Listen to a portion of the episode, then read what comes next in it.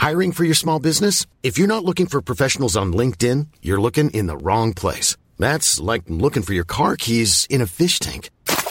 LinkedIn helps you hire professionals you can't find anywhere else, even those who aren't actively searching for a new job but might be open to the perfect role. In a given month, over 70% of LinkedIn users don't even visit other leading job sites. So start looking in the right place. With LinkedIn, you can hire professionals like a professional. Post your free job on linkedin.com slash spoken today. Jesus, o Jeová do Antigo Testamento, revela o Pai e o caminho. Comentário de Mário Persona.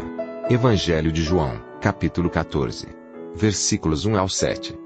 Não se turbe o vosso coração, credes em Deus, crede também em mim. Na casa de meu pai há muitas moradas, se não fosse assim, eu vos teria dito, pois vou preparar-vos lugar. E, se eu for e vos preparar lugar, virei outra vez e vos levarei para mim mesmo, para que, onde eu estiver, estejais vós também. Mesmo vós sabeis para onde vou e conheceis o caminho. Disse-lhe Tomé, Senhor, nós não sabemos para onde vais e como podemos saber o caminho. Disse-lhe Jesus: Eu sou o caminho, e a verdade, e a vida. Ninguém vem ao Pai senão por mim. Se vós me conhecesseis a mim, também conheceríeis a meu Pai, e já desde agora o conheceis e o tendes visto. Existem oito passagens no Antigo Testamento que chamam Deus de Pai, mas elas são sempre no sentido de Criador, Pai no sentido daquele que dá vida às suas criaturas, mas não no sentido de parentesco, como o Senhor Jesus revela no Novo Testamento, na, nos, nos Evangelhos. Os judeus jamais poderiam pensar nisso antes, porque eles não sabiam que Deus era Pai. Eles não tinham relacionamento com Deus como sendo Pai.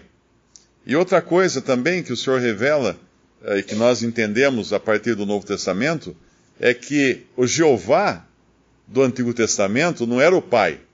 O Jeová do Antigo Testamento era o próprio Senhor Jesus, na maneira como ele se apresentava uh, para o seu povo e para a humanidade em geral no Antigo Testamento. Então, Jeová é Jesus, Jesus, Jeová. Ele é o Senhor, que nas, nas traduções nossas sempre fala o Senhor. Então, quando ele fala no versículo 1, não se turbe o vosso coração, credes em Deus, crede também em mim. Ele está deixando muito claro aqui a, a, sua divindade e a sua. Uh, com o Pai, né? Deus com o Pai. Ele vai falar mais adiante: o Pai é maior que eu, mas isso no sentido posicional, não no sentido qualitativo ou algo assim, porque nós sabemos que aqui ele estava como filho obediente, o homem sujeito ao Pai. E ele fazia só a vontade do Pai, apesar da sua vontade ser perfeita. Ele fazia apenas a vontade do Pai e tudo que o Pai ordenava, ele fazia. Agora, quando ele começa esse versículo, esse capítulo aqui, além de, de abrir, desvendar isso agora, que ele vai, vai desvendar mais adiante, mais detalhes né, dessa, dessa sua divindade, ele vai, vai dar uma palavra de consolo para eles. Na casa de meu pai há muitas moradas. Se não fosse assim, eu vou teria dito, pois vou preparar-vos lugar. E se eu for e vos preparar lugar, virei outra vez, e vos levarei para mim mesmo, para que onde eu estiver, estejais vós também. No Antigo Testamento, os judeus tinham a noção de que o, Messias viria um dia. Mas eles não sabiam que o Messias viria, os levaria e os traria de volta na sua vinda. Isso era algo totalmente novo que só seria revelado a Paulo depois nas epístolas. Eh, quando a gente abre lá em Zacarias 14, nós vemos dessa vinda de Cristo para reinar. No versículo 2 fala: Porque eu ajuntarei todas as nações para a peleja contra Jerusalém, e a cidade será tomada, e as casas serão saqueadas, as mulheres forçadas, metade da cidade sairá para o cativeiro, mas o resto do povo não será expulso da cidade. E o Senhor sairá e pelejará contra as, as, essas nações, como pelejou no dia da batalha. Esse Senhor aqui é o Jeová. E naquele dia estarão seus pés sobre o Monte das Oliveiras, que está de fronte de Jerusalém para o oriente E o Monte das Oliveiras será fendido pelo meio, para o oriente e para o ocidente, e haverá um vale muito grande, e metade do monte se apartará para o norte e a outra metade dele para o sul. Então eles sabiam que o Senhor viria, Jeová viria, colocaria os seus pés na terra. Esses mesmos discípulos depois iriam estar nesse Monte das Oliveiras com o Senhor Jesus subindo dali e os anjos falando: Olha, que, que vocês estão espantados? Do mesmo jeito que ele subiu, ele vai descer. E não era só que ele ia descer, mas ia descer no mesmo lugar, no mesmo Monte das, das Oliveiras ele ia descer. Só que haveriam outras coisas que ainda estavam ocultas a esses discípulos. Porque aqui nesse, nosso, nesse Zacarias capítulo 14, no versículo 5, vai dizer assim: E fugireis pelo vale dos meus montes, porque o vale dos montes chegará até Azel e fugireis assim como fugistes do, do terremoto nos dias de Uzias, rei de Judá. Agora é interessante aqui que ele está falando, vós fugireis, mas ele está falando isso para judeus.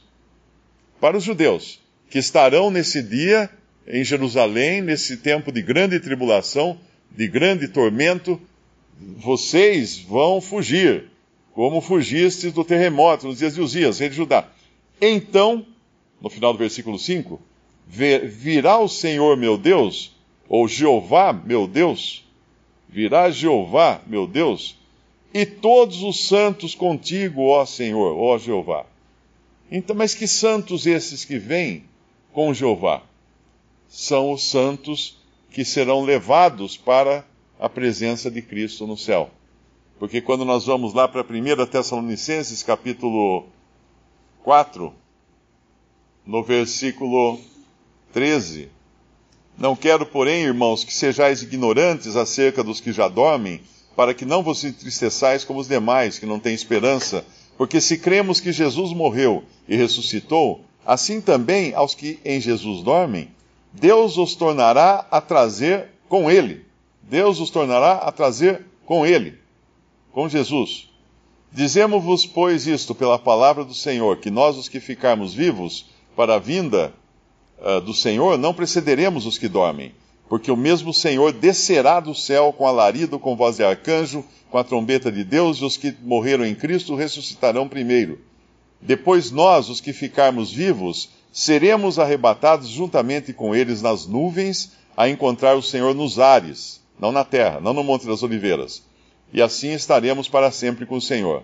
Portanto, consolai-vos uns aos outros com essas palavras. Então, essa, essa, essa esse episódio que fala 1 Tessalonicenses capítulo 4 é quando o Senhor vem, mas não vem aos, ao Monte das Oliveiras. Vem às nuvens só. Não coloca os seus pés no Monte das Oliveiras. E ele vem buscar. Ele não vem com os seus santos. O Senhor vem, mas aqui não fala que ele vem com os seus santos. Ele vem para ressuscitar os mortos e transformar os vivos e subir de novo para o céu.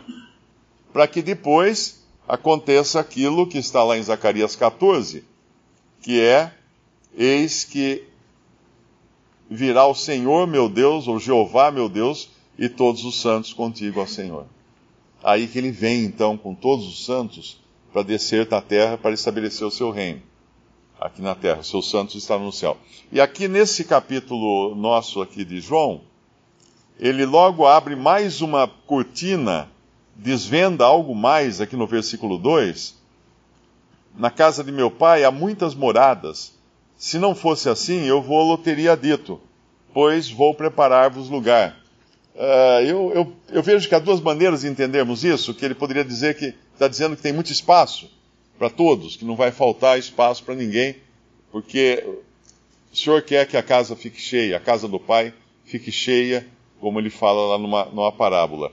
Mas quando a gente vai em Efésios, capítulo, eu creio que é capítulo 4, capítulo 3, Efésios capítulo 3, o versículo é o 15, 14 primeiro, 3, 14.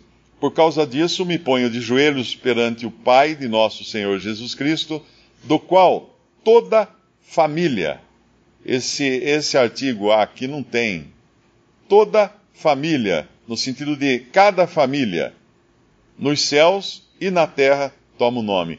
Então, uh, se nós entendermos que esse muitas moradas seriam também para abrigar todos os santos de todas as épocas, uh, nós temos esse consolo de saber que não é só a igreja que estará habitando no céu, mas haverá moradas para diferentes classes de pessoas, ou diferentes família, fa, uh, classes uh, que são chamadas cada uma delas de família aqui, uh, do qual toda, toda família, ou cada família nos céus e na terra toma o nome.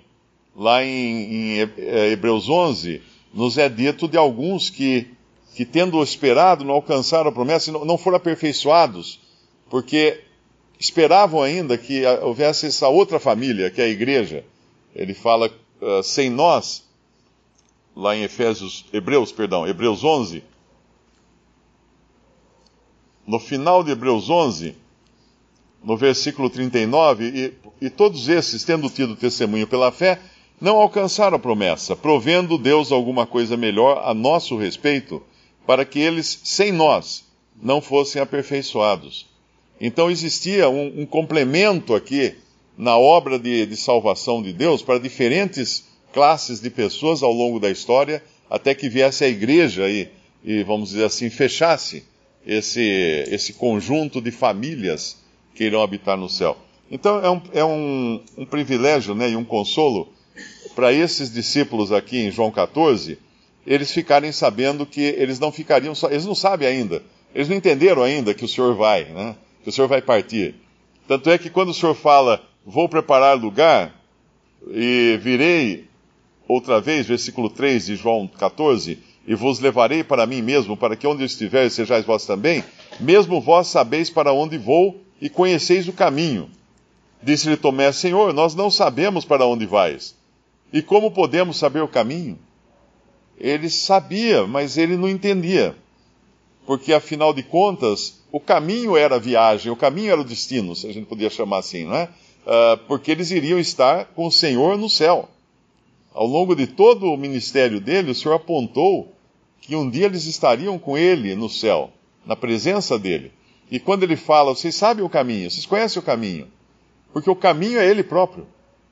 O caminho é ele próprio. Quem está no caminho, por, assim dizer, está no destino já, porque não, não tem como errar, né? O caminho só termina no céu, só aponta para o céu. E ele vai dizer isso no versículo 6. Disse-lhe Jesus: Eu sou o caminho e a verdade e a vida. Ninguém vem ao Pai senão por mim. Se alguém quiser uma declaração mais politicamente incorreta que existe, é esta aqui. Ninguém vem ao Pai senão por mim. Porque no mundo nós vamos escutar que todo caminho leva a Deus.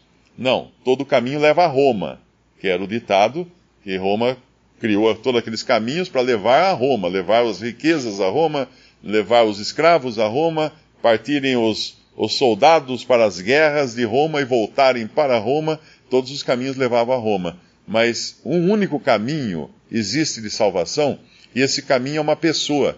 É o próprio Jeová do Antigo Testamento, aquele que acompanhou o seu povo, aquele que salvou seu povo do Egito, aquele que deu a lei ao seu povo, é esse mesmo Jeová, agora Jesus no Novo Testamento. A lei foi dada por Moisés, a graça e a verdade vieram por Jesus Cristo. E nós, nós assistimos isso, vamos dizer assim, de camarote, porque nós olhamos para trás e vemos que quanta, quantas coisas Deus estava fazendo para culminar na noiva do seu filho, a igreja, a mais privilegiada de todas as famílias que irão habitar no céu. É interessante pensar nesses discípulos aqui, quando a gente fala da noiva da igreja, do que viria a acontecer lá de Apocalipse 19, das bodas e da ceia das bodas, uh, da noiva, dos amigos, do, dos convidados para a ceia, é interessante nós pensarmos que nesse momento, eles não eram igreja, eles não eram a noiva. Eles estavam sendo consolados com aquilo que iria realmente acontecer com eles, mas sabendo dividir, repartir bem a palavra da verdade, nós sabemos que aqueles não eram a noiva ainda. porque uh, mais adiante o Senhor vai falar do Espírito Santo que será enviado, e nós sabemos depois, de, em Atos 2, o Espírito, o Espírito Santo viria, formaria a igreja, e Paulo depois, mais tarde, na sua carta aos Coríntios, fala: fomos batizados em um corpo. Paulo incluindo-se nesse batismo que aconteceu uma vez só em Atos 2, formando então a igreja, a noiva. Então esses discípulos aqui, eles não eram ainda a noiva eles estavam numa outra categoria. Eles seriam a noiva a partir de, de Atos 2, mas antes de Atos 2, eles eram, eles estavam na mesma categoria dos amigos do noivo. Porque a gente vai em, em Lucas capítulo 5, versículo 33. Disseram-lhe então eles: porque jejuam muitas vezes os discípulos de João e fazem orações, como também os dos fariseus, mas os teus comem e bebem. E ele lhes disse: Podeis vós fazer jejuar os convidados das bodas, enquanto o esposo está com eles? Dias virão, porém, em que o esposo lhes será tirado, e então naqueles dias jejuarão. Então aqui eles eram convidados das bodas, ainda, né, nessa, nessa categoria eles estavam como, como convidados. E lá em João 3, 29, o Senhor faz a distinção muito clara. João capítulo 3, versículo 29. Aquele que tem a esposa é o esposo, mas o amigo do esposo que lhe assiste e ouve alegra-se muito com a voz do esposo. Assim, pois, já essa minha alegria está cumprida. Ah, a gente sabe que, que o contexto aqui falava de João Batista, que era considerado também um amigo do esposo, porque era uma classe de pessoas daqueles que esperavam o esposo, mas que ainda não eram a esposa. E João nem seria, João acabaria não sendo também uh, membro da, da noiva de Cristo, que é a igreja. Então é interessante a gente assistir a essas, essas divisões claras da palavra de Deus, para entendermos que aqui em João 14 eles estão nessa categoria ainda. Eles seriam elevados à categoria de noiva, sim, mas então quem ficaria na, na categoria de amigos do noivo? Seriam os judeus que permanecerão aqui, que se converterão aqui na terra, depois que a igreja for tirada aqui na terra, serão colocados nessa categoria também, mas aqueles que já estão nos céus agora, que também são, serão convidados para essa, essa ceia, não sendo eles igreja, não sendo eles noiva, sendo eles as outras classes que ao longo das, dos séculos foram sendo salvas uh, por Cristo. Umas, podemos dizer assim, a crédito, quando ele salvou antes de consumar sua obra na cruz, e outras salvas por pagamento antecipado. Somos nós, que ele salvou depois da sua obra já ter sido consumada na cruz. Visite respondi.com.br. Visite também 3minutos.net.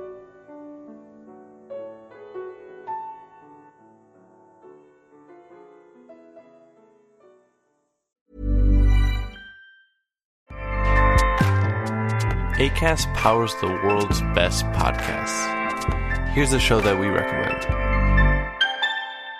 The Real Housewives is a guilty pleasure for most, but if you're looking to not feel guilty about that pleasure, tune in to Everything Iconic with me, Danny Pellegrino, where I break down all the messy moments and behind the scenes antics of Bravo's popular franchise. And on Everything Iconic, I also interview celebrity guests like Kelly Ripa, Kiki Palmer, Drew Barrymore, Cameron Diaz, and more about their guilty pleasures, their past work, and so much more. So if you're pop culture obsessed and find yourself watching way too much reality TV like me, tune in to Everything Iconic with Danny Pellegrino wherever you listen to podcasts. ACAST helps creators launch, grow, and monetize their podcasts everywhere. ACAST.com.